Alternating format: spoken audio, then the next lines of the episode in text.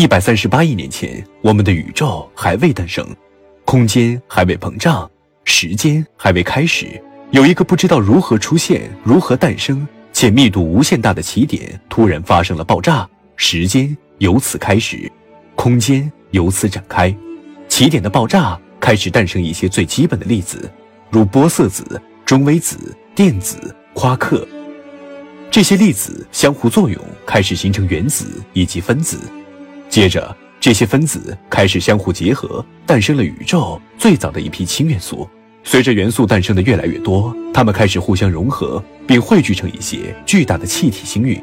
在随后，这些星云的内部因为压力和引力的原因，它们开始制造宇宙中最初的一批恒星雏形。当这些恒星因为其内部压力的原因，最终点燃了核聚变。宇宙中最初的恒星便诞生了。随着时间的进一步推移，诞生的恒星越来越多，它们开始汇聚成一个个更加庞大的天体群，而这个天体群被称之为星系。在随后的一百多亿年的时间中，宇宙的空间还在继续膨胀，星系有秩序地跟随空间的膨胀互相远离，并最终在一百三十八亿年后变成了我们现在所看到的宇宙。这就是哈勃所观测的宇宙。也是我们如今最为主流的宇宙观。然而，宇宙大爆炸理论也仅仅只是解释了我们的宇宙来源于一次大爆炸。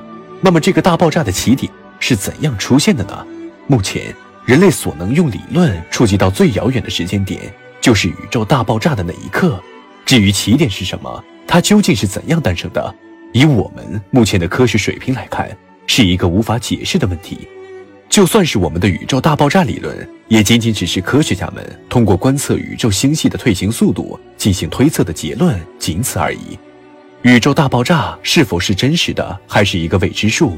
更何况去谈论这个神秘未知的起点是什么呢？